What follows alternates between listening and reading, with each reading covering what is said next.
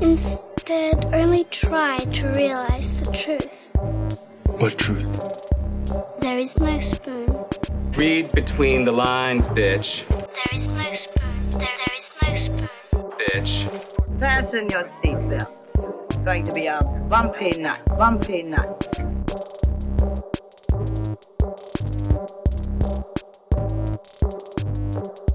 Saludos amigas y amigos, yo soy Mario Alegre Femenías Y yo soy Rosa Colón. y esto es Desmenuzando. Yes. En el episodio de hoy nos montamos a bordo del Bebop y nos vamos por el espacio en compañía del crew del Bebop. Vamos a estar con Spike, con Faye y para, con para. Jet, con Ayn y maybe con Ed. Spoilers, no vamos a entrar en eso todavía, pero vamos a estar hablando de la adaptación de Cowboy Bebop de Netflix que Yeah. estrenó eh, Y un poquito del anime. Y un poquito. del anime que estuvimos revisitando, yes. Pero antes... Tratando de revisitar en. Sí, tratamos de verlo completo, no nos dio tiempo porque Uf. pues es mucho. Pero yo la voy a acabar a mi tiempo, ¿sabes? Porque quiero que aquí eh, Daniel la vea. Sí. Uf. Yo voy a tratar, yo voy a tratar. Ah, it's piling up. Todas las cosas están piling up y ya empezamos diciembre y ahora hay un montón de cosas para ver. Yes, demasiadas cosas, papi. Eh, y hablando de eso, pues vamos a bullshitear, Rosa. ¿Quieres empezar o quieres que empiece yo? Empieza tú. Ok, pues deja ver, bullshiteo. ¿Qué he hecho en las últimas semanas? Cosas que no haya mencionado. Porque en el Patreon gasté muchos de los cartuchos. Eh, ok. Eh, Hawkeye, ¿viste? ¿Has visto algo de Hawkeye o no? No, porque dijeron que los dos primeros dos episodios estaban bien eh, sositos. Ujú. So dije, ok, pues voy a esperar a que se acabe toda la serie. Sí, debes esperar a que se acabe toda la serie. No he visto el tercero que salió esta semana. Pero, ok, vamos a empezar por rankings. Kate Bishop, o sea, Hailey, Hailey Steinfeld. Eh, a mí siempre me ha encantado como actriz. Pienso que tiene como un carisma bien natural. Es como que Sí, bien energetic, es bien chula. Y como que ha tenido una carrera como que súper bien calculada. O sea, desde su debut en True Grit hace 10 años ya, creo. Eh, como que nada más ha hecho como que poquitas cosas. Hizo la mejor película de Transformers. Tiene la serie de Dickinson que no la he visto So, Pitch completa. Perfect y sacó toda una carrera Pitch diferente Perfect. de pop singer. Ajá. O sea, y dale, tiene, hace modelaje, porque la sigo en, en Instagram también. Nada, es una chulería de, de actriz. Y pues aquí como Kate Bishop, obviamente, she's very, very good in it. No sé por qué la serie nada más pudo haber sido de ella.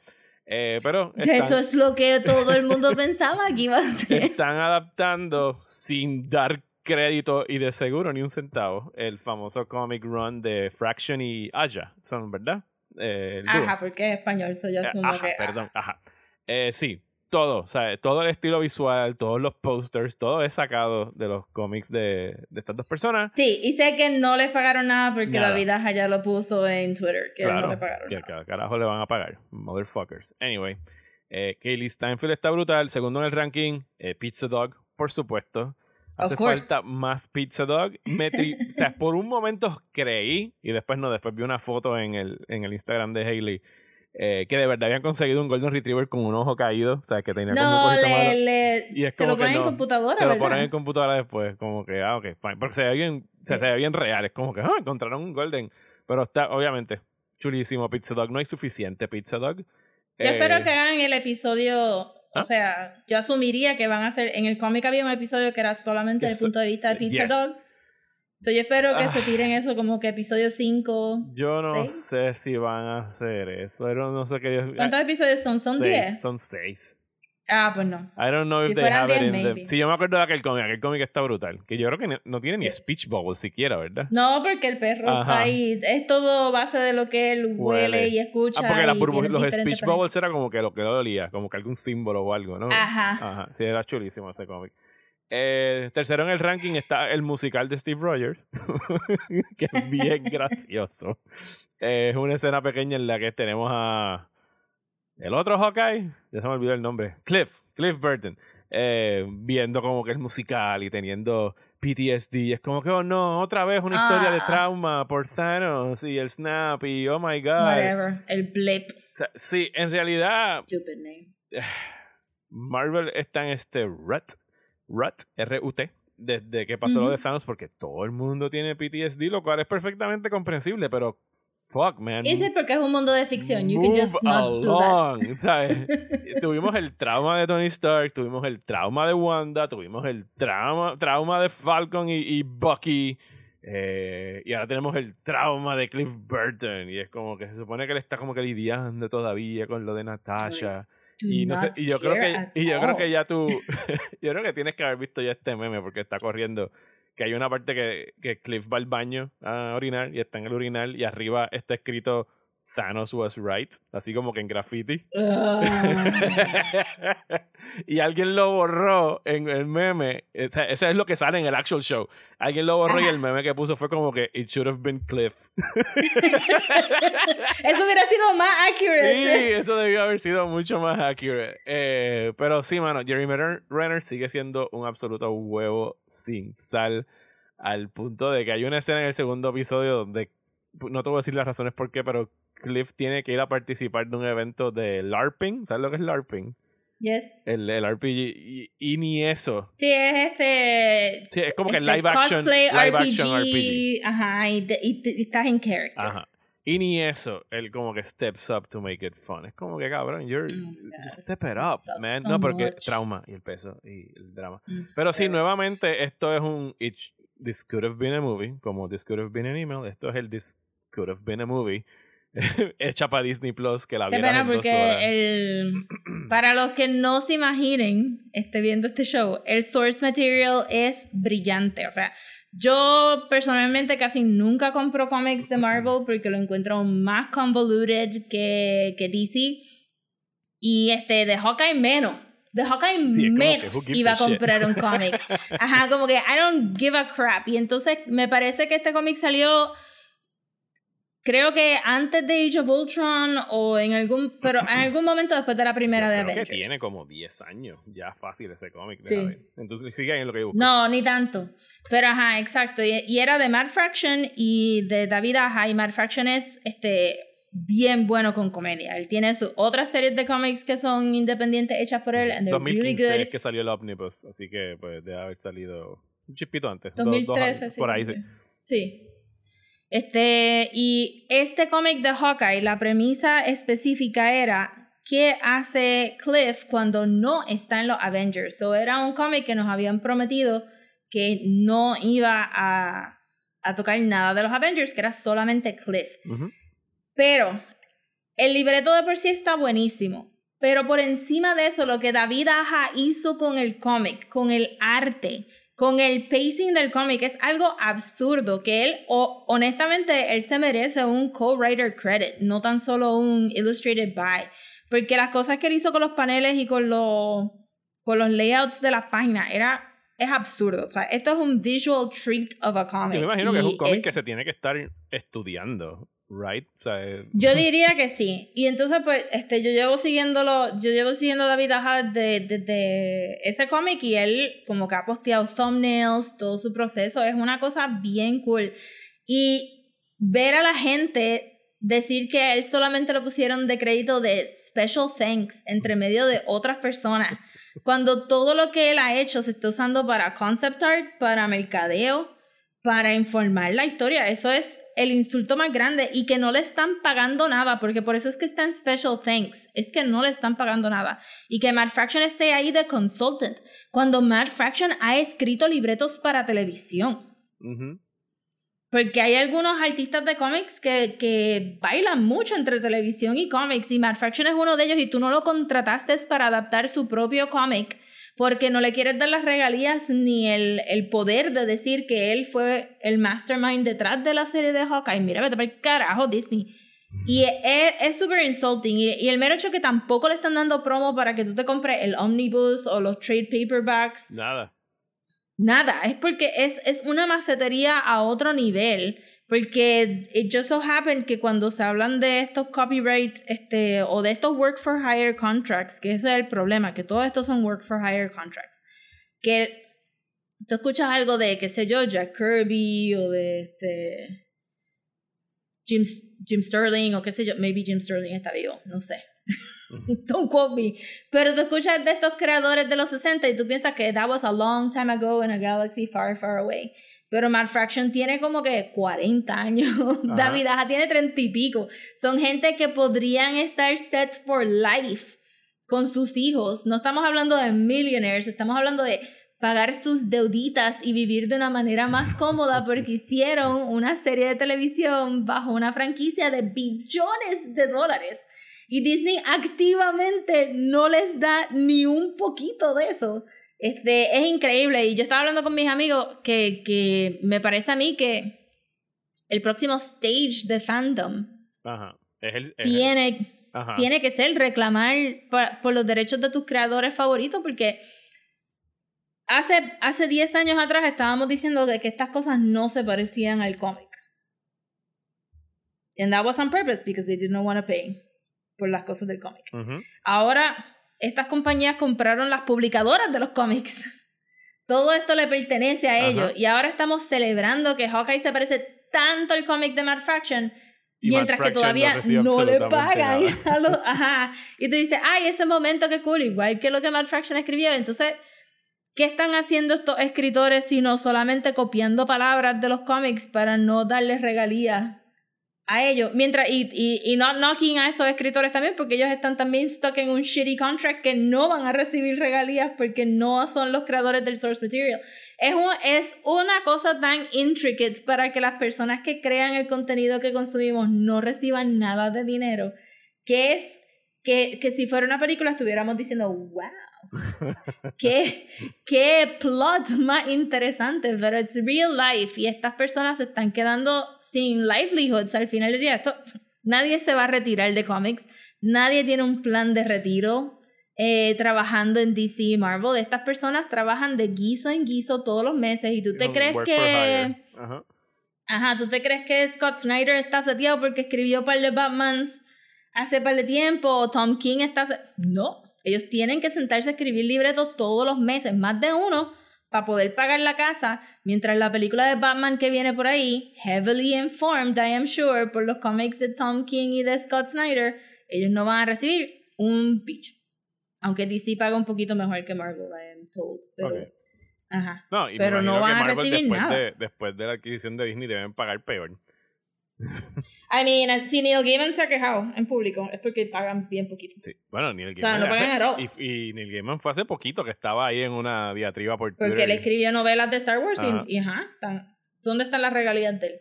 Ni por publicar el mismo libro están pagando regalías. No es que están usando cosas de Neil Gaiman, es que ellos tienen el libro de él in circulation y no están pagando regalías, tú sabes. Así que qué fácil es hacer un imperio este, por encima de las espaldas de los trabajadores.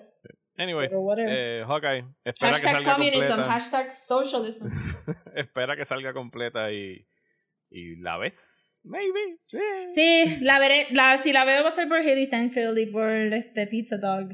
Eh, y por probablemente el eventual appearance de Florence Pugh. Ah, Bueno, sí, Florence Pugh va a salir eventualmente porque siempre estaba hablando de Natasha, así que eso, it's coming. Y sale, eh, a mí se me había olvidado, Vera Farmiga es la mamá de, de Hailey Stanfield, de Kate Bishop. Ah, Ave María. Así que ahí tenemos Pues el no, Conjuring. Connection. ¿Ah? Ajá.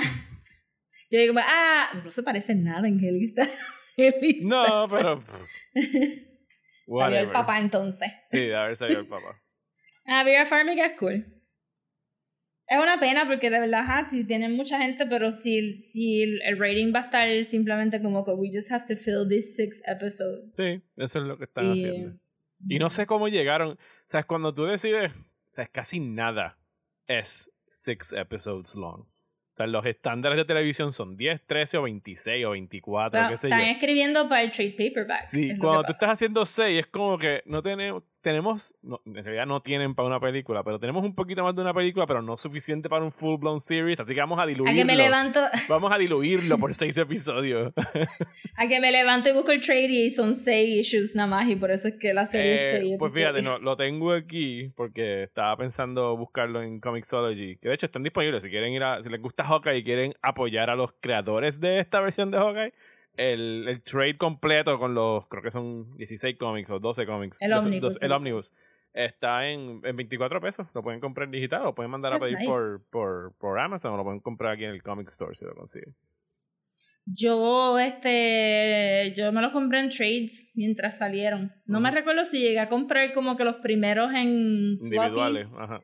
Y dije, ah, fuck it, yo quiero el trade de esto completo. Care. Este, pero sí, valen la pena. They're so funny. Y no tiene, yo no sabía nada de Hawkeye cuando empecé a leer el cómic. De Yo verdad tampoco. hacen una buen. es un, es un buen cómic de tú decir, ah, ok, no sé nada de este personaje, déjame get a feel for it. Y la manera que te explican cómo él es bien orgánico. Ujú. Sí, es, es un- So it's really good. es de mis cómics favoritos en realidad. Sí, en términos de cómics de superhéroes. Pues sí está en el top 5 de Marvel que he leído fácil. Full. A mí, este, si algún día hacemos como que un, un Marvel este chat de los cómics, yo no sé por qué, pero ajá, todos los cómics que me gustan mucho de Marvel son los cómics que son funny and they're making fun of themselves. Sí, sí, que, Este- que no quieres estar en- envuelta en, en, en, en revoluces, world changing events. y Pues tú esas cosas. sabes, cuando uno tiene un budget limitado y son como que cincuenta y pico de cómics al mes que salen, es como que, ajá, pues yo acabé comprando como que los outliers y son bien cool. Y ese fue uno que, ajá, que dije, como, "Ah, mira, no sé nada de Hawkeye, pero se ve cool, me gusta el arte. Y el primero fue tan funny que es como que, oh yeah, I wanna read more of Sí, this. a mí me pareció. De, de hecho, ese de Hawkeye me recuerda a. En términos del, del domesticity del personaje, de los personajes, que es mucho de ellos en el apartamento, peleando por limpiar el apartamento Ujú. y qué sé yo. Me acordó a, al run que hizo Tom King de Mr. Miracle, que fueron 12 cómics, que era sobre, Ajá. sobre Scott Free teniendo que bregar con que tuvo un bebé con Big Barda y como que el marital life y tener que ir a Apocalipsis a pelear la guerra y regresar y toda la pendeja. ¿Sabes? Como Sí. que ese run estuvo, estuvo bien bueno y eran 12 cómics y a raíz de ese cómic fue como que dije, espérate, tengo que ir para atrás y me leí todo lo de New Gods y, y toda esa vaina. Era una buena introducción. Ah, La película de Ava que nunca vamos a tener. ¿Y qué iba a hacer? Pero los cómics todavía están ahí. De verdad que los omnibuses de Jack Kirby están, son bien buenos. Para, para todo lo que Jack Kirby hizo en DC, they're really good. Yes. Nos fuimos en un viaje, so como no tengo tantas cosas por bullshiteo, sí voy a decir que voy a tratar de ir el sábado a Metro Comics para ver si puedo conseguir Wonder Woman Historia, eh, que es un cómic que salió esta semana, eh, que todo el mundo estaba como que hablando about it, y el arte de Phil Jiménez, que es este eh, classic Wonder Woman artist, este es un eh, kind of a bear gay man. Este, lo conocí, lo llegué a conocer en una conferencia pre-pandemia. en Nueva York, ¿verdad? ¿Esa fue la eh, que conociste en Nueva York? Ajá, la de, la de Queers in Comics, y él estaba ahí. Es una chulería para hablar de Wonder Woman, de verdad. Usualmente yo no me atrevo a hablarle a la gente, pero le hablé a él y, y una chulería y él lo dibujó y el arte se ve absurdo. Se ve absurdo. Wonder Woman Historia. Historia. Y se ve absurdo. So que no sé de qué se trata, pero I am, la- lo quiero leer. Lo quiero leer y voy a ver si en Metro hay copia. Lo que presumo es Wonder Woman encima de un Ajá. caballo con una calavera encima de el cuernos y un chorro de calaveritas colgadas alrededor del caballo.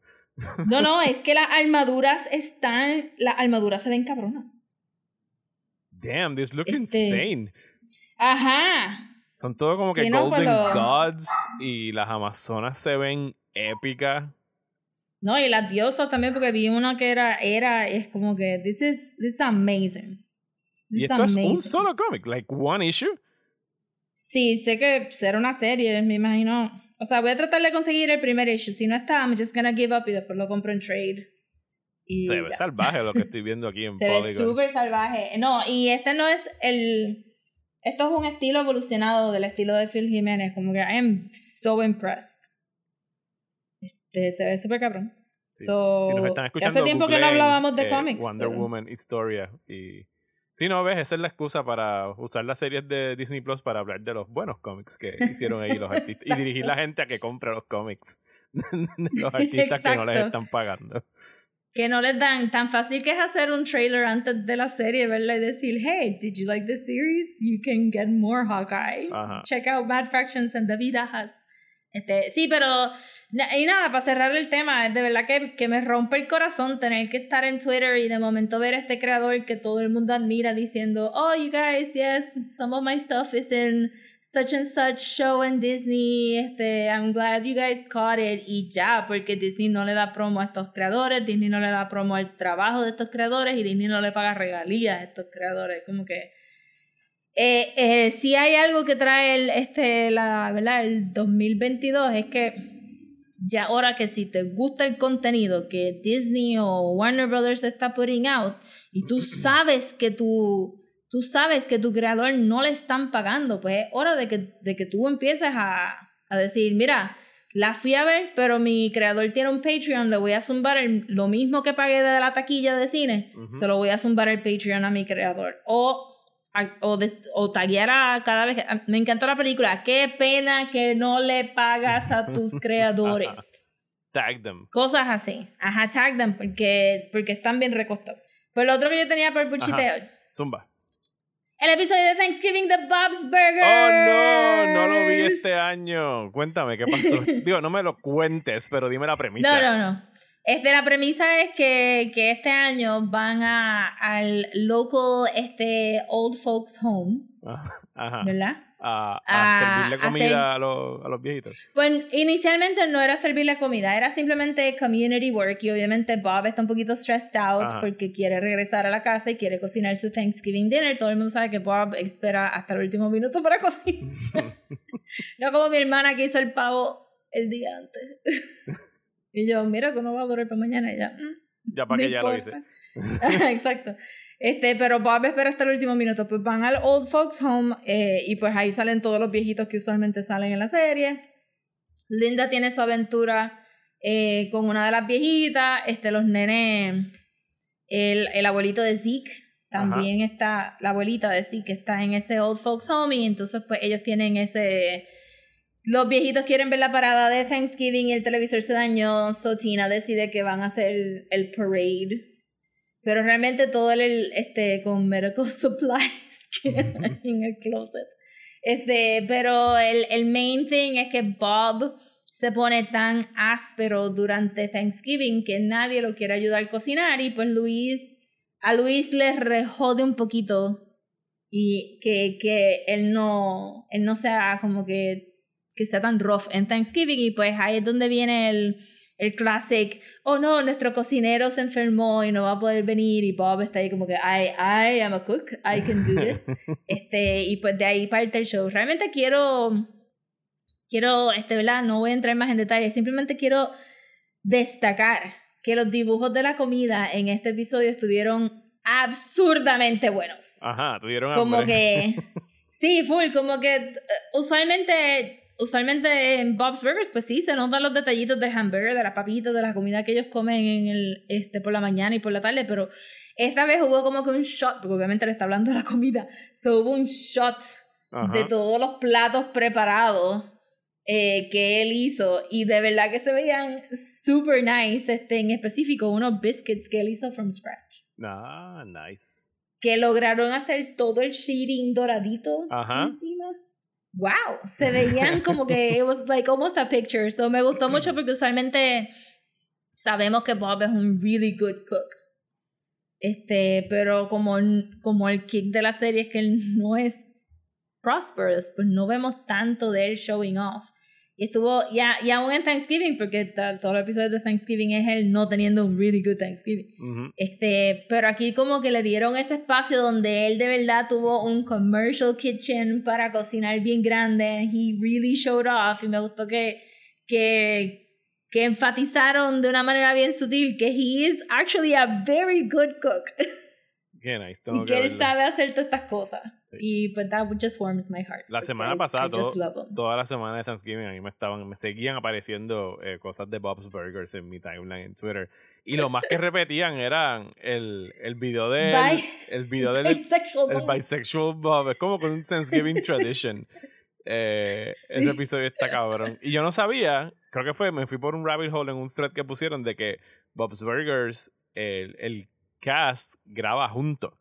¿Sabes? They, they see each other. Y que eso se presta para que haya como que muchos, como que awkward silences, pausas, interrupciones, improv, ¿sabes? Que no es como que llega X actor y graba sus líneas y se va, y llega X actor y graba sus líneas, sino como que Ajá. eso ahora me tiene mucho más sentido el que las conversaciones de ellos se sientan tan orgánicas Y como Sí. tú hablas con tu familia así, de que they, they speak, they speak over each other y, y cosas así, ¿sabes? Pues, pues, por eso es que, y para mí que son, como que es una, una escuela de voice acting que hace eso, porque, porque todas las, todas las veces que yo he dicho, DH, ese voice acting se suena bien auténtico y normal, John Benjamin está ahí. Ajá.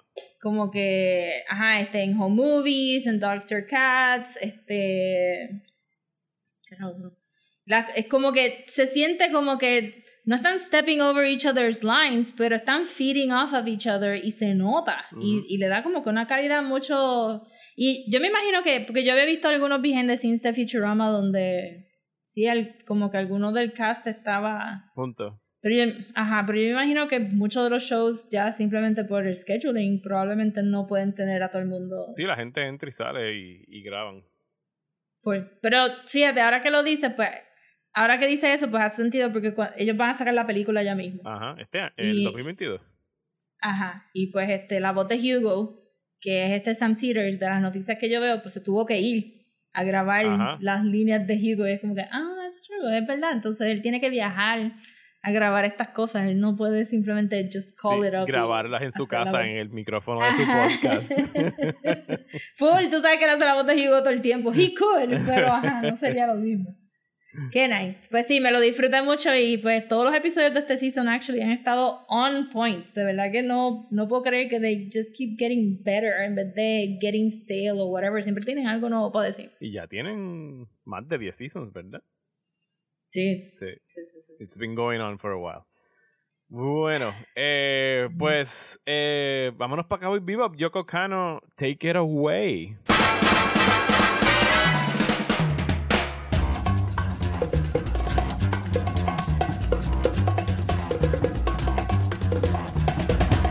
It's time to blow this scene. Get everybody in the stuff together. Okay, three, two, one, let's jam.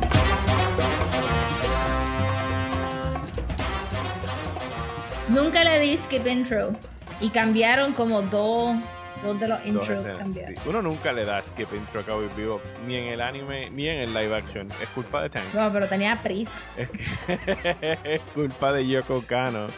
Sí, pero si tuviéramos que hacer una lista, o sea, intros que yo no le doy skip, está como que ese.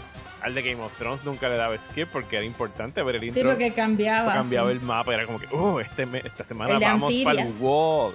Y esta semana vamos para allá y no sé qué madre. Eh, Game of Thrones. O después se fue. ¡Oh! ¿Por qué vamos al wall? Oh, no, ¿por estamos qué yendo a vamos Dorne? Bravos? Fuck, no Ah, quiero ir a ¿Qué Dorne. carajo hay allí? ¿Qué, qué? sí, después era como con mal indicio ver el intro porque era mejor tener la sorpresa. Eh, Game of Nunca Thrones. se va a poner viejo que nosotros nos quejemos de lo malo que era Game of Thrones. Salió- va, a, va a salir un libro ahora. Sí, no, no, no. Salió un libro, de hecho, no, nos fuimos en la tangente. Va a salir un libro de HBO, como que un tell-all de cosas behind the scenes de HBO y de cómo George R. R. Martin fue a rogarle. Salió esta semana un artículo a HBO que Ah, extendieran lo las temporadas hasta 12 y era como que, ¿para qué, cabrón? ¿Sabes? No es como si tuvieses acabado el libro anyway, ¿sabes? Ya, o sea, ah, Game of Thrones ¿Qué es acabó. the Tell Book?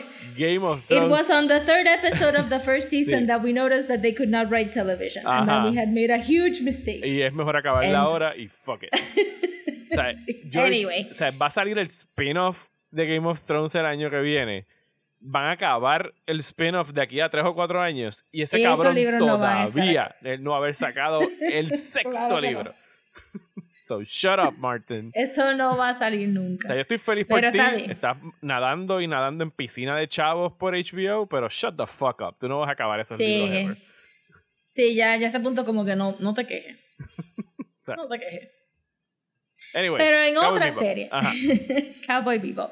Pues yo creo que vamos a tener un divided, este, ¿verdad? Un divided sí, review. Este, me estoy emocionado Mira porque esta- esto nunca sucede. Como yo creo que es I la know. primera división de opiniones en Desmenuzando en el 2021 y yo quién sabe si en el 2020 también porque no recuerdo otro caso. Pues, sí, yo tampoco.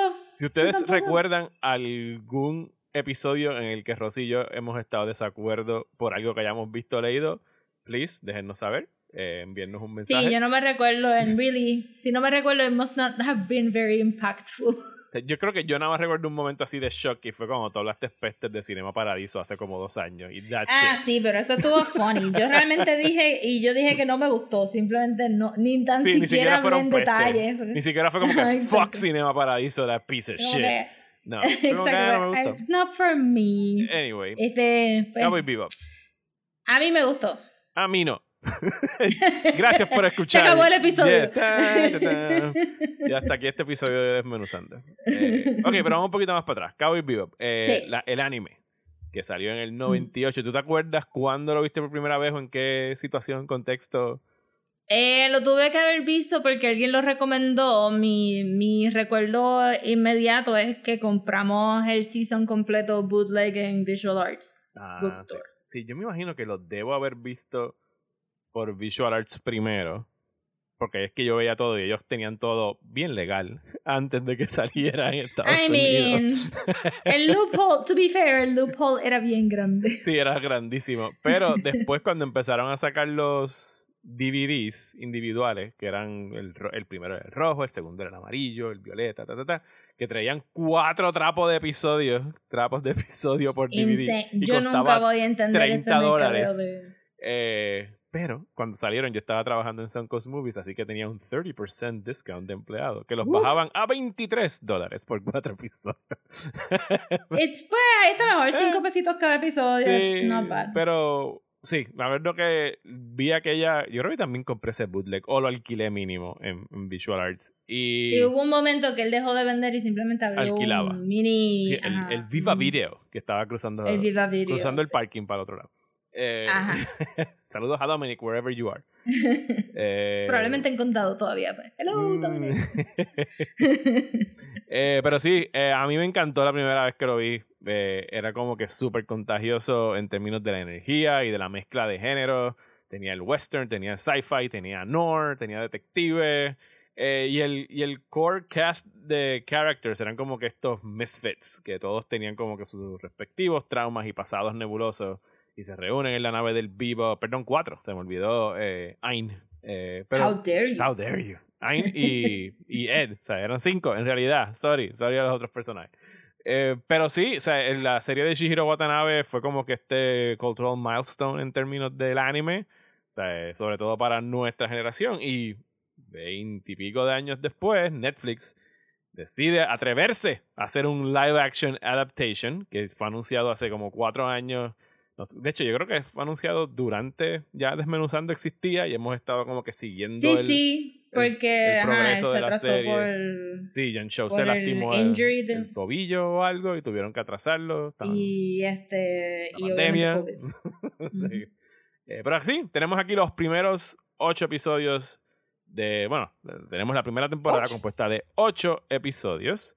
Eh, ¿Fueron ocho? ¿No fueron diez?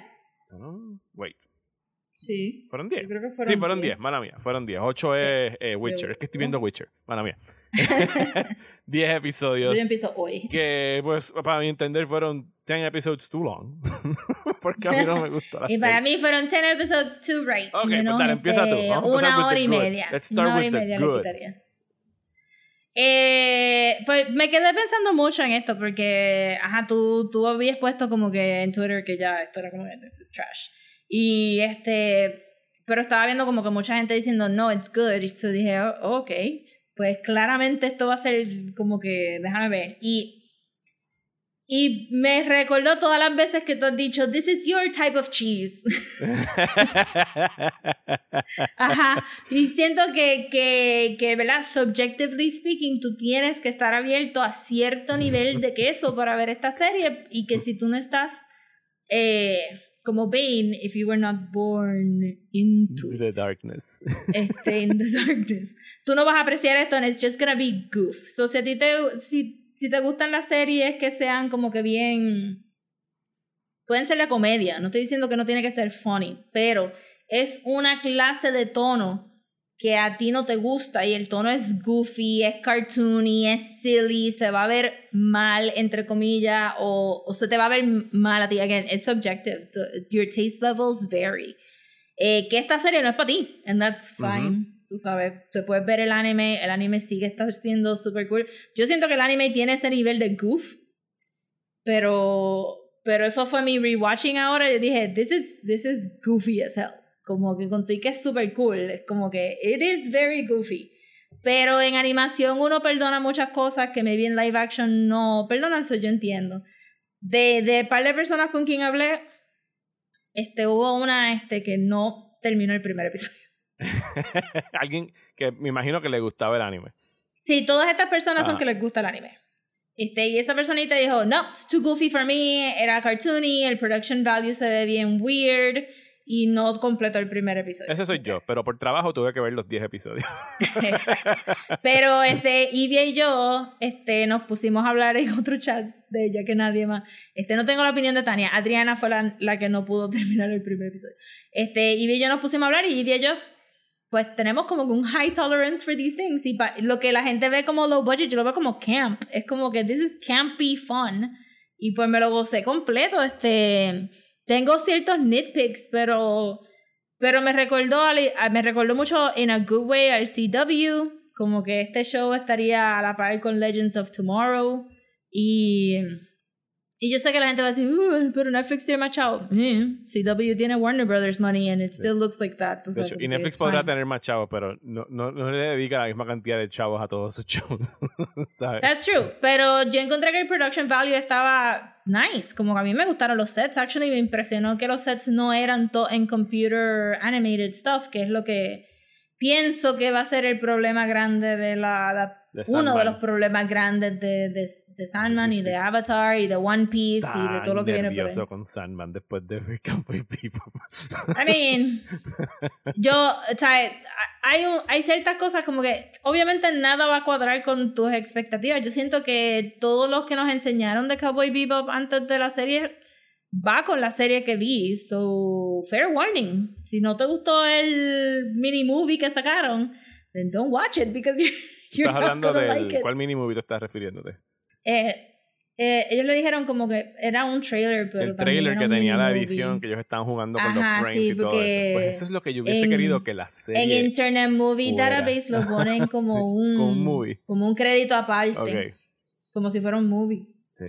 Fíjate, Este, yo porque no... obviamente me obsesioné con Facebook, que es toda su filmografía. Yo puedo, o sea, yo puedo perdonar como que cheesiness y low budgetness en las cosas mientras la historia funcione para mí, por supuesto. O sea, que, si estamos hablando de algo como Sandman, maybe, o sea, yo sé que yo sé que es injusto y que Sandman no importa la versión que sea, e incluso estando Neil Gaiman ahí, ¿sabes? Como que shepherding the project, yo sé que jamás va a ser el cómic. O sea, eso es un given. It's never going to be the comic y el cómic como que uno lo tiene en un pedestal que nunca va a alcanzar. O sea, que tú tienes que bajar de ese nivel y decir como que esto va a ser una reinterpretación como lo fue el, el audio play, que tenía sus virtudes y tenía sus defectitos también con algunos de los, de los Sí. voice casting. Pero la historia, it worked, seguía siendo Sandman.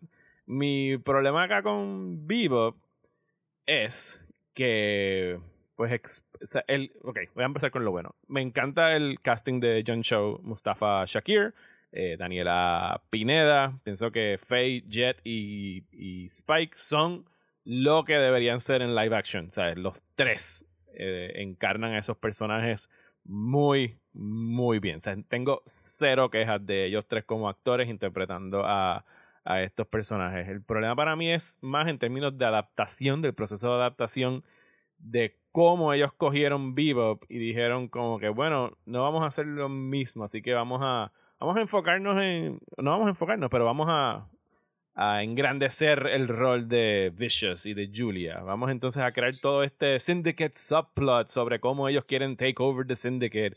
Pues, Eh, y ahí cuando yo estaba hablando, Ajá. Cuando estaba hablando con las nenas, este, antes de ver, antes de que saliera el show, estábamos hablando del anime y, y había salido como que, ajá, que tú habías dicho, ya no, pero Mario dice que hablan más de Licious y de Julia, porque ya para ese momento tú habías visto par de par de episodios. episodios. Ajá. Y, y una de ellas dijo, bueno, pero es que en el anime de verdad que they don't build them up enough que tú sientas un... Sí, son. Julia es una presencia. Es como que el Ajá. pasado de Spike. Y, Y- y Vicious pa' mí- sale poquito. O sea, él sale el. Sí, y eso que realmente no sientes el peso de que de este operatic end de ellos siendo el, el downfall de Spike. Y está cool que hayan expandido. Es que lo que expanden para mí fue como que. ugh. o sea, no me gustó la historia. Y los actores are not good. No, bueno, mi nitpick con, con este, con Vicious y Julia, sí, es que, bendito, they weren't the best people for the roles. y- Rosa nos va a hablar ahora de las proporciones de Vicious, del actor Oh, que hace. bien brutal, sí. No, y Vicious. empecé a ver la película. Hay una película en Shutter que se llama The Isle y sale el actor que hace de Vicious y literalmente la puse solamente para ver al actor de Vicious. Eh, y siento que sí, que en parte la producción ahí este, eh, tropezó un poco bajándole el hairline a su cabeza. No sé si pensaron que la cabeza era muy grande y le bajaron el hairline. Este, su hairline es como que one whole inch above de lo que la peluca. Entonces la peluca siendo redonda y él claramente tiene. Bueno, I Anyway. can get into it, pero su cabeza es weird. Sobre las proporciones de la cara Ajá. de este Su tipo. cabeza es weird y el problema de la peluca no es tanto que la peluca es este low quality, porque todas las películas, todas las pelucas son low quality en producciones de televisión. Es que no, no era para su cabeza. Este, eso es el problema. Oso que él es bien feo. Este, subjectively speaking, he's Ajá. very ugly. Y se supone que Vicious fuera como que un poco más, o sea, la, el, el mental picture que la gente tiene de Vicious es que es bien guapo. Y mi, mi espinita adentro, adentro, adentro de mi cerebro me dice, estos cabrones no piensan que John Cho es guapo. y buscaron un Vicious que no fuera conventionally handsome para que Spike no se viera quote unquote feo Oh y of God. course Pero, The racism hello, of it o sea, all. la- el Este- intro de John Show como Spike saliendo del ascensor con los headphones. Es como que, ¿cómo tú vas a pensar que ese tipo no es guapo? Como que Ay, no, pero es que no, es que tú sabes, tú sabes que Systemic Racism tiene un chorro de gente sentados en una mesa viendo la foto de John Cho y todos son blancos diciendo como que, oh, but he doesn't look conventionally handsome.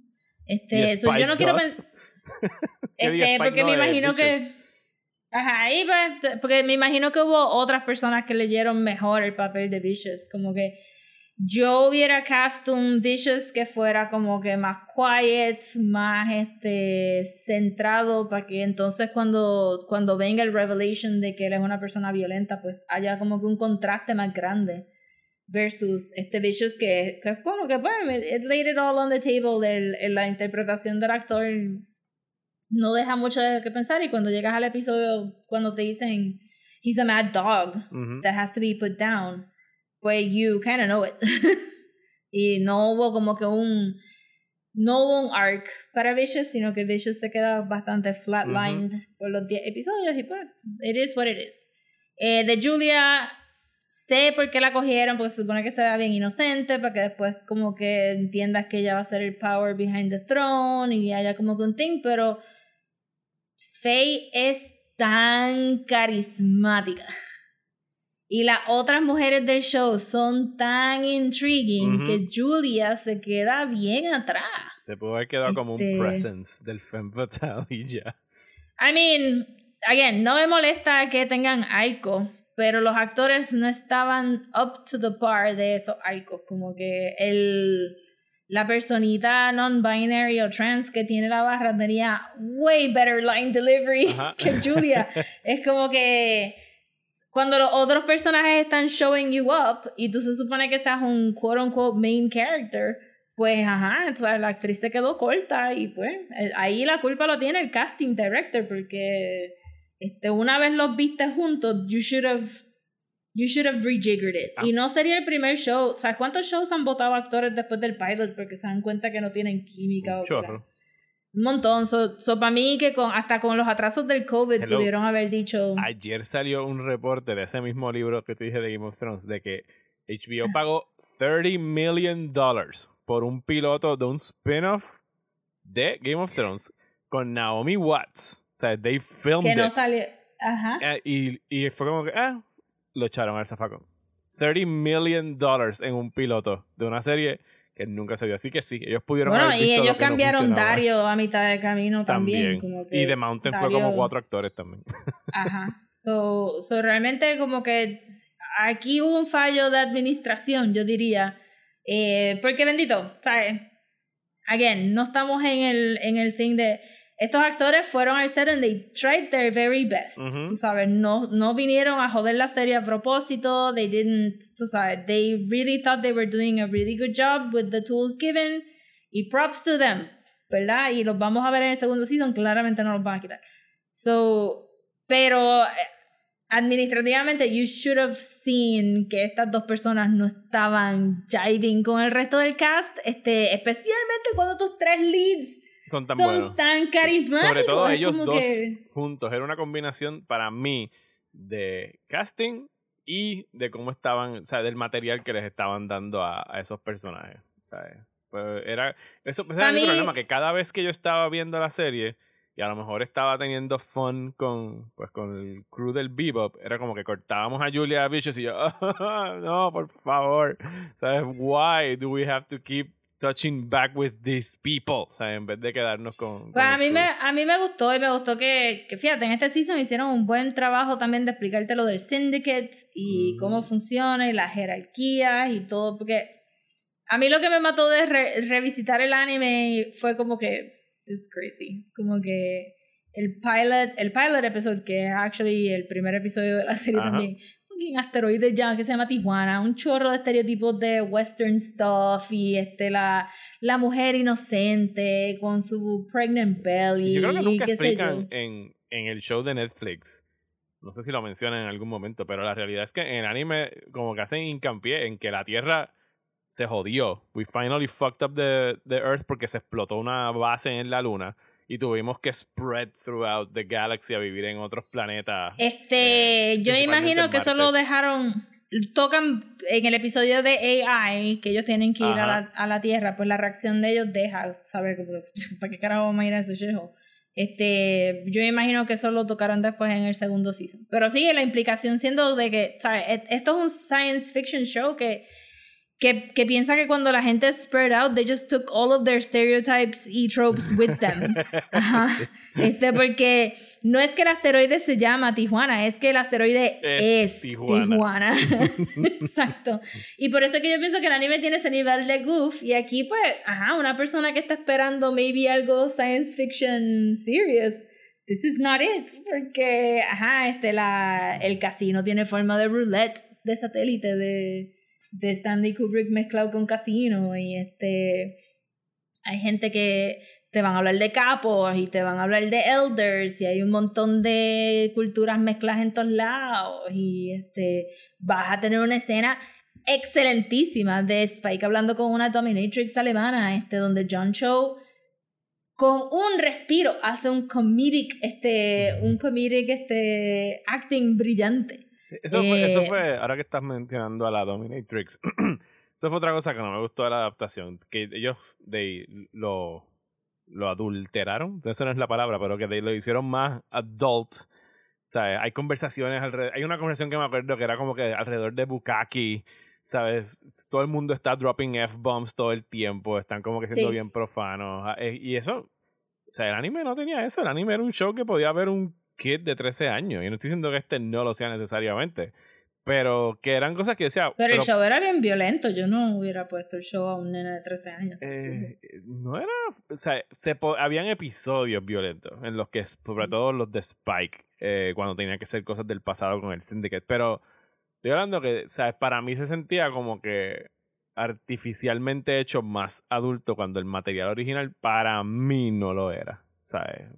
Yo consideraría Cowboy Bebop como adulto anime. Ok, pues ahí diferimos. Yo pienso que es un Sí. show de anime que darían ahora mismo en Netflix en un TV 14 o algo así. No un Lo TVMA. daban, en, lo daban por la noche, noche en Tsunami. No era este. No era del bloque de las 6 de la tarde. Que yo no los veía en Tsunami. Yo los tenía ya en el disco. No, y, o sea, el reveal. O sea, la manera que en el anime está filmado que a la mujer preñada le dispararon en la barriga Ajá. no es.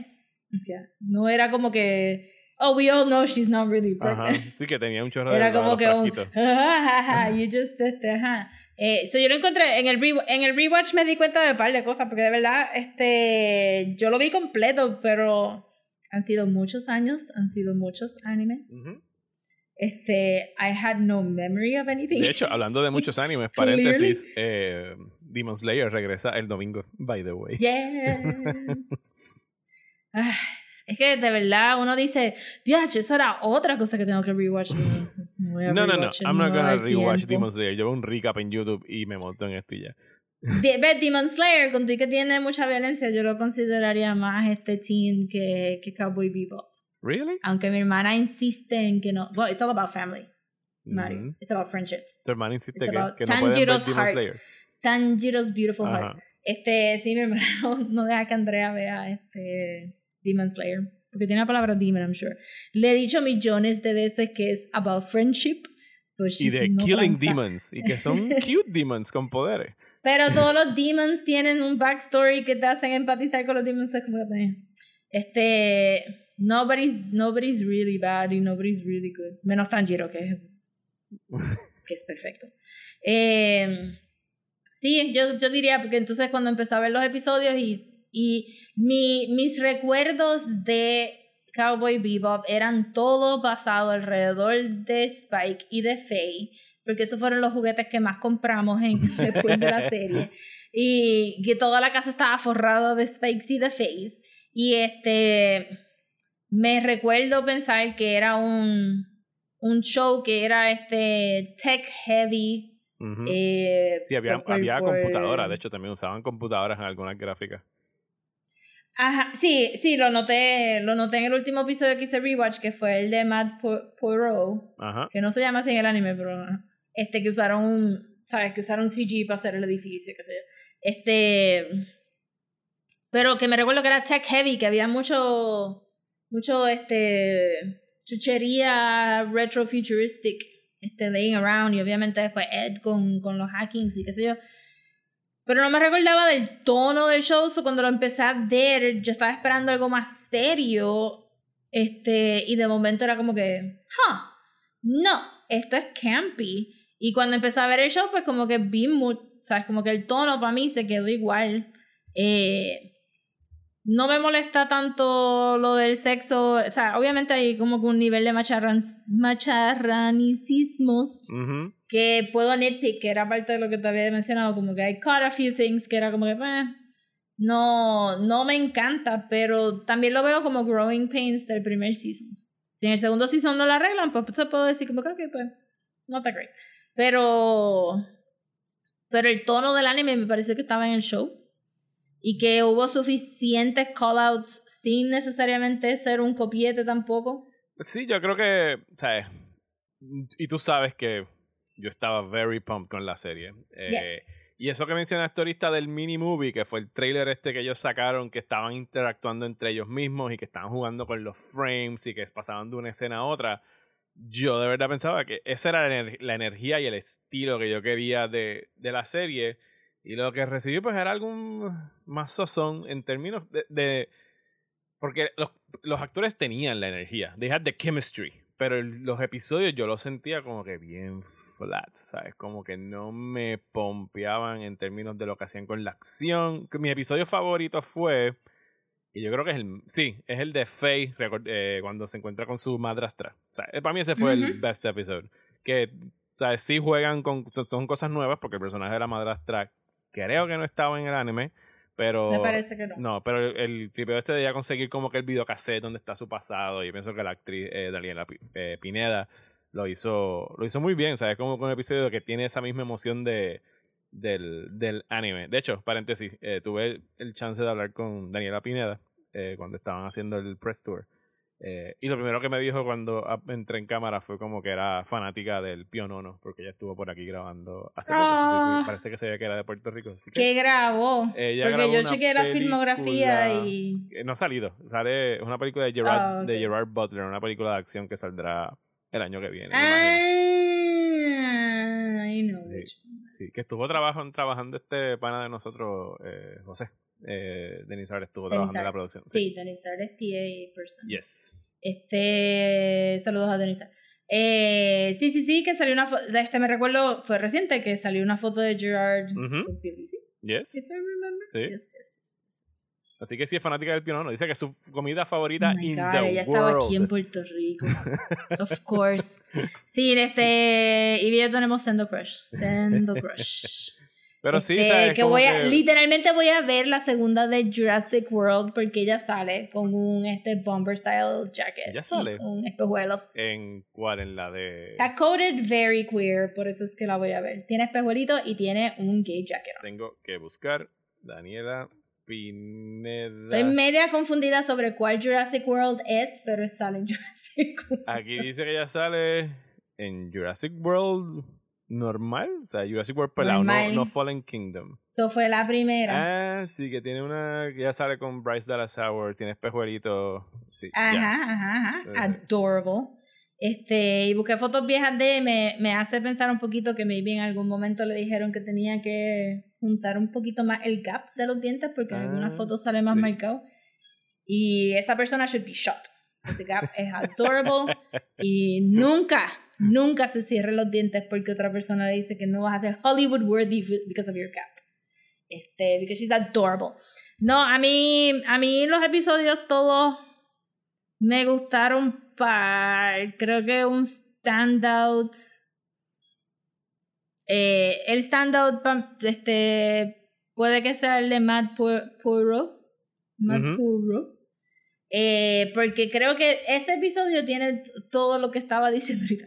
Cheese, camp, este, acción, callbacks to the anime, este, story progression. Y, y ese fue el episodio del anime que vi también para repasar. Y hasta, la, hasta ellos peleando en las sombras en silueta. Ujú. Sale en el anime y ellos lo trajeron acá. Ve, En el anime hay como que, tú sabes como en anime hacen un chorro de robots que se mueven super lifelike and it's no big deal. Ajá. Como que los animatronics Sí, en sí. anime es como que Whatever. super fluidos y just, yeah, ahí a lo Akira con los osos. ¿Sabes que el, Este- el personaje este eh, de la barra, que es non-binary, sale en el anime? Yo no me acordaba. Él es el dueño de, de la barra, pero yo creo que, Ah, que tiene, claro. pero tiene el pelo largo. ¿Sabes? Tiene como que unas facciones como que más femeninas en términos de cómo lo dibujan. Ajá. Tiene el pelo largo. Pero creo que fue un, un buen casting. Él, eh, ese, ese actor, eh, Esa persona. esa personita, eh, es Desire en Sandman.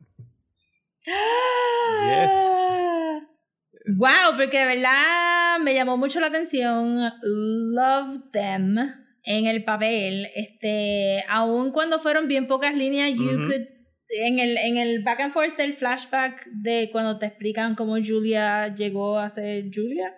Este, y luego cuando porque primero lo ves a ella reaccionando a Judy y tú estás como que what happened? Y después como que you get a feel como que, ah, sí, es verdad, everybody hates Julia, it's fine. Pero, ajá, este, me gustó mucho, qué bueno que es Desire. Es Desire, y- y- y- y es como- un chin chin muy short, probablemente lo van a espetar en, unos, en, En en en unos una tacos. plataforma Ajá, ahí algo. bien brutal, sí. Porque Pero buen casting, estaba- ¿sabes? No, no lo había visto Ah, en excelentísimo. más nada y es como, hmm, I like it. La sonrisa. La sonrisa de ella estaba brutal.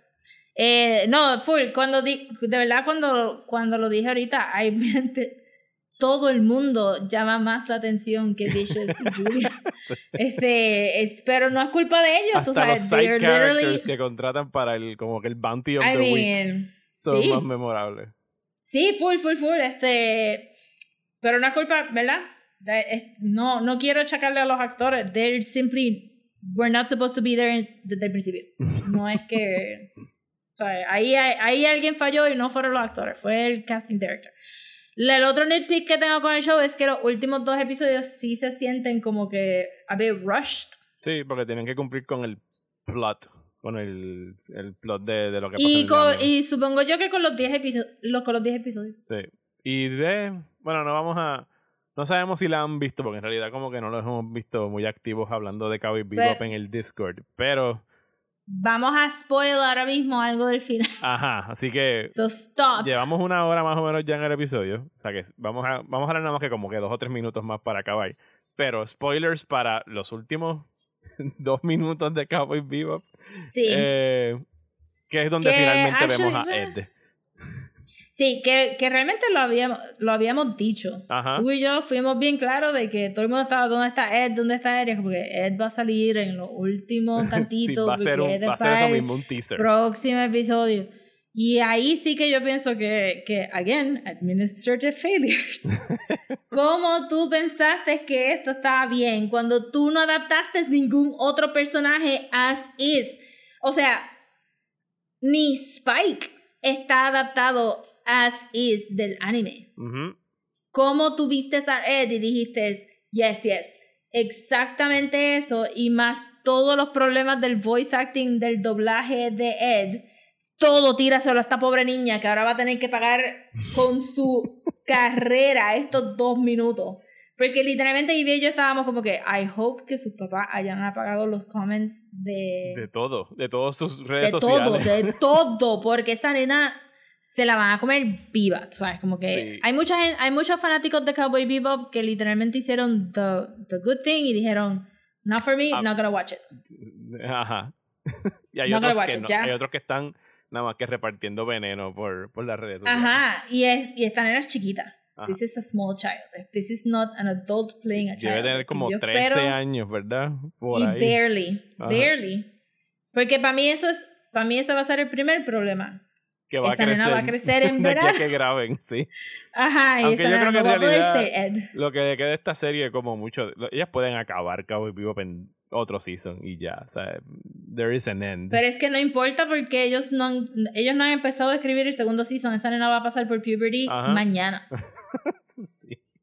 Como que, ¿sabes? Esto fue un. Yo le dije a Ivy, eh, me da pena con la nena, pero un placeholder. Ellos necesitaban a alguien para interpretar el personaje esos últimos dos minutos y para el segundo season esa nena no va a estar ahí porque esa nena va a crecer. Y no puede, Ed no puede ser alta, no puede tener boobs. Y es bien shocking cuando sale. Eh, my God, estoy buscando una foto. Hay un character picture de ella. Hay un featurette. Ellos Sí, tiraron un esa nena al feature, medio. don't, don't, no hagan esto, Netflix. Eh, en realidad parece un personaje sacado del show este de, de Discovery Kids. Que sería como que el Sporty Dude Ah, y el otro. ¿El qué? Bigman. No. Algo así. ¿Cómo se llamaba aquel show? Que había. No, no sé. Era live action. Dios mío, que cantaban. Whatever. o No, yo no vi Discovery Kids. no importa. Este- Pero parece un cartoon character come to life en un show que sí tiene Which I'm cartoony sure que. Ve, pero ahí es donde está el problema de Ajá. administration, porque alguien, alguien dijo, It's like a cartoon character come, to, life. Y es como que Ajá. sí, pero el resto de los cartoon characters have not come to life. Me parece que, o sea, yo siento que Ed está ahí porque otra persona hizo, tomó una decisión porque no va con los otros personajes, no va ni con Julia ni con Vicious. No. Y aquí No. dice, digo, ya lo estoy llegando como que a páginas donde esta nena es bien chiquita. Son unos cabrones. Es bien en chiquita y realidad. la, tira, la tiraron al medio con el feature. Y se ve bien pompeada así como que en las fotos que tiene ella haciendo de él. Y es como que, you motherfuckers. Full. Primero porque ella no va a ser Ed en el segundo season. O sea, You think. vélenlo, vélenlo que no va a ser Ed en el segundo season. Segundo, la tiraron al medio bien brutal haciéndolo en featurette cuando sa- sabían que la gente ya estaba, desde el teaser estaban diciendo que no les gustaba esta adaptación de Cowboy Bebop. O sea, hay gente que estaba desde el principio clarísima que no les iba a gustar. Y es una nena muy chiquita para... O sea, es una nena muy chiquita. Eden Perkins se llama la nena. Es australiana. ¿Es australiana? Porque la escuché en el featurette y tenía acento. Mm. Si no, es si no es australiana, es de New Zealand. ¿Tú sabes quién también es de...? Es un 13-year-old. este, O sea, cuando filmó She's eso debe haber to be- tenido 12. Sí, ahora va a dar el estirón Eh, ese bien cabrón de, de esos sí, dos she's años. gonna hit puberty, no va, no va para ningún lado. Este, ella no va a ser Ed, solo la emocionaron para nada, eso fue súper cruel. Este, Ed, Ed pudo haber sido, eh, porque en, a mitad de camino se menciona Ed, y yo pensé cuando Jet dijo, ah, es que este hacker nos mandó este tip, Ajá. yo pensé que eso era lo que íbamos a ver para los restos de Sí, los sí. cinco episodios, como que la Sí, carita la de Ed, y ya. y que le iban a mencionar más. Ajá. Porque you have to build it up, yeah. Pero no la vuelven a mencionar. Yo hubiera terminado con maybe los piecitos de ella al lado de Spike. Maybe. O, o alguien trabajando en una computadora desde la espalda. Tú puedes hacer el pelo de Ed sin tener que tener el Sí, casting ya Pero hecho. es que, ta- pero es que, ta- porque es que dejaron a Ayn tirado, tenían que traer a Ayn porque we were all worried about Ayn. Sí, pero es algo que era algo que era bien solucionable no tener un casting. Si tú hacías un back, o sea, un shot desde atrás de la Sí, espalda, hay mil maneras un de close up haberlo en las manos, un close up de los goggles, o sea, tú no tienes que Unos revelar. el piecitos al lado de él, como que unos piecitos y ya, y no tiene ni que decir el nombre. Y tú sabes que los piecitos son de Ed. Entonces, ya a mí me habían choteado que Ed iba a salir porque en Twitter, la gente que yo leí de Twitter hablando de Ed no fueron directas, ¿verdad? Yo creo que, que gente decente entendió que eso era una niña pequeña. Y que dijo no como tiene que, la "Ok, culpa". I'm not gonna trash this poor little kid por Ajá, decisiones de un que- bonche de adultos.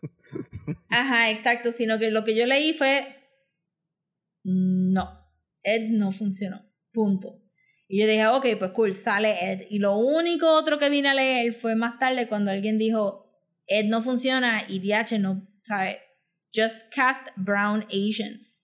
Punto. y ya.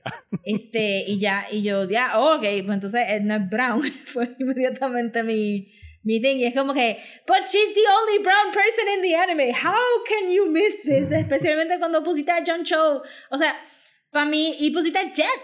Pusiste a Jet. Exacto. Y vienes y tropiezas, pues, pues yo sentí que esto era como que un Sam Raimi Venom type of situation. donde Bendito, estoy dijeron, viendo el video corriendo mientras estás hablando. ¿Saben? Está tan pompeada. O sea, me da una. Está pompeada. Los papás, eh, pero ahí también la culpa los tiene.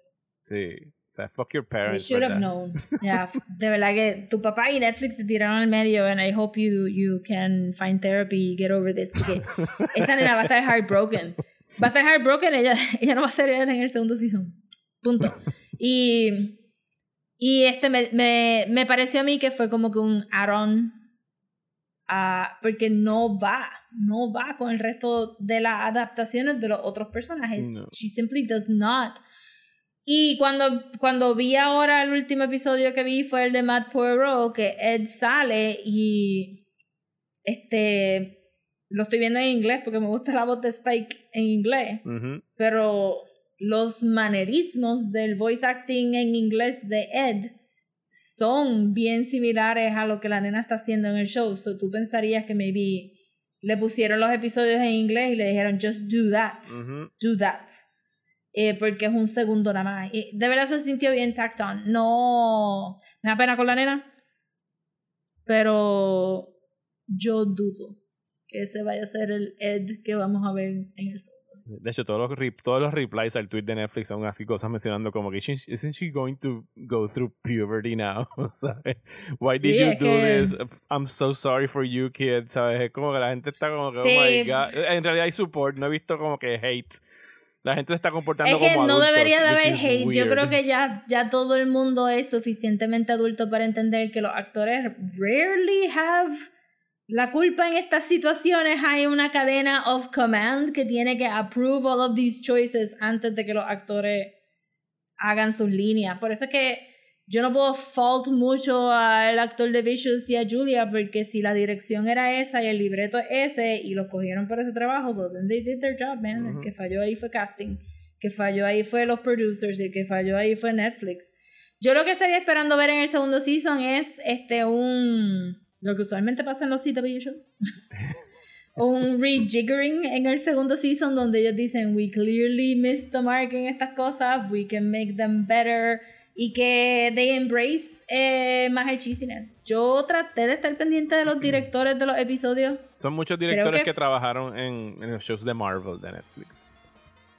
pero había muchos latinos. Sí, uno de ellos era un tipo, un chamaco Yo vi latino. mucho nombre latino, Sí, sí. sí. So, puede que sea una cosa de. de. Just let. Obviamente uno quiere que el show sea cohesive. Pero just maybe let estos directors push, uh, push it a little bit further para que no haya ese problema de la acción. Si no te gusta la acción, creo que también leí a alguien en Twitter decir que, que pensaban que la acción había sido muy lenta. Ujú. Yo creo que estábamos mal acostumbrados Sí. Y por favor, para a muchos fast cuts. para el segundo season contraten a alguien mejor que provea pelucas, porque entre la de Vicious y la de Ed eh, Eso no va a pasar. Eso no va a pasar. Y yo te iba a decir, podemos hacer todo un episodio de nuestros top 5 worst Wigs. in television. Es systemic. it's a systemic problem. See you, Space Cowboys.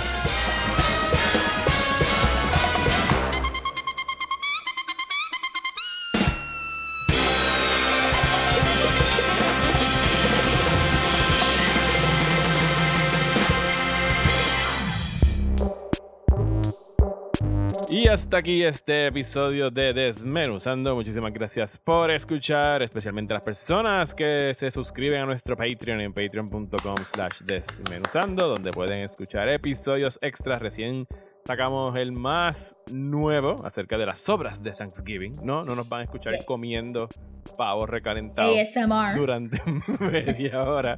Simplemente estamos aquí hablando de las cosas que vimos durante el receso de Acción de Gracias. Así que pueden pasar por patreon.com slash desmenuzando si quieren suscribirse en el nivel de 1 o 5 dólares al mes. Regresamos la semana que viene para hablar de qué, Rosa.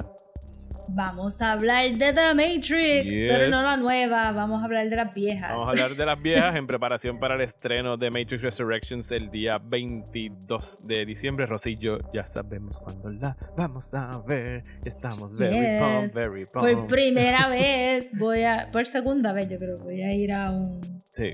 un Rosa me pichó cuando la invité a la premiere de Dune. Y esta vez, pues, le ofrecí un red pill y un blue pill eh, para escoger si quería o no ir a ver la función especial de Matrix. Y se aceptó. Así que se va down the rabbit hole. Yes, I mean, to be fair, como que las otras opciones eran Dune y West Side Story. No iba a ir a ninguna de esas. Eh, pues sí, regresamos la semana que viene. Rosa, ¿dónde nos pueden seguir en las redes sociales? Nos pueden seguir en Twitter y Facebook como @desmenuzandopod, en Instagram como @desmenuzando y si nos quieren mandar un email puede ser a gmail.com. A mí me encuentran en Twitter e Instagram como Mario Alegre. Y a mí me consiguen en Twitter, Instagram y Facebook como at Comics. Muchísimas gracias, muchas felicidades eh, y hasta la semana que viene aquí en Desmenuzando.